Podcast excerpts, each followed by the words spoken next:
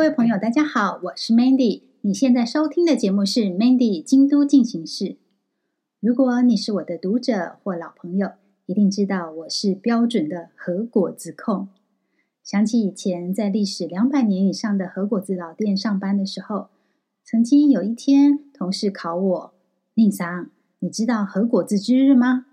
我立刻回答：“知道啊，六月十六日。”当时那些日本同事们都露出惊讶的表情，好像在说：“诶，你这个外国人也这么懂啊！”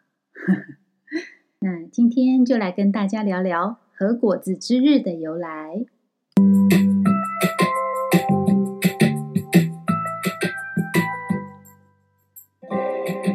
为什么和果子之日是在六月十六日呢？关于这个纪念日的由来，在日本有各种版本。我采用其中一个说法。时光倒回到平安时代，当时京城，也就是京都，疾病蔓延。日本第五十四代人民天皇为了除恶招福，祈求国泰民安，在西元八四八年六月十六日，准备了十六种果子来敬神，并且把年号改为嘉祥。从此以后，这一天就是嘉祥之日。嘉是嘉义的嘉。祥是吉祥的祥。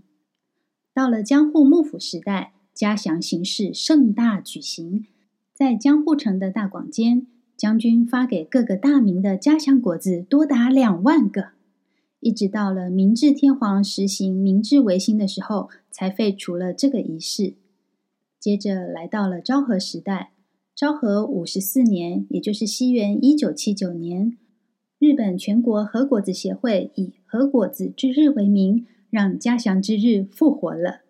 制定这个纪念日的用意，就是希望越来越西化的日本年轻人不要忘了和果子是日本传统的饮食文化之一。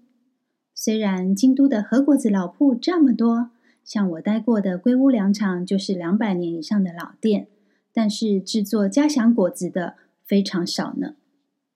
以前如果要吃，大概就只能去虎屋预约了。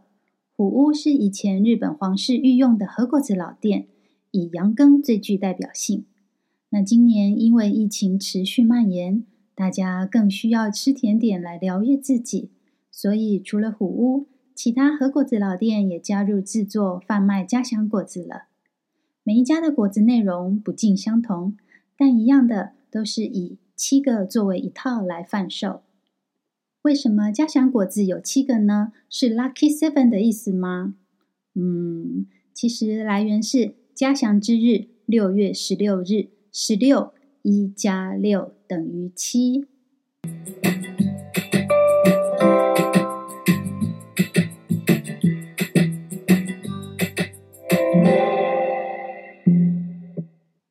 顺带一提，既然有和果子日，那有没有洋果子日呢？有啊，九月二十九日是日本的洋果子之日。